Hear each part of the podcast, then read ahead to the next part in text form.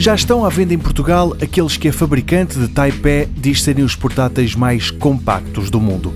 Há modelos de 13, 14 e 15 polegadas, só que como têm ecrãs Nano Edge, ou seja, quase sem moldura dos lados, o resultado é que são mais pequenos do que se estaria à espera. Tão compactos que até o portátil de 14 polegadas é menor do que uma folha A4. Facto, a moldura à volta do ecrã é tão reduzida que, segundo a ASUS, 95% do plano onde está o ecrã é utilizado para imagem. Claro que tanta miniaturização pode ter um efeito secundário e fazer com que seja mais difícil utilizar o teclado para escrever, mas isso só a experiência o poderá confirmar.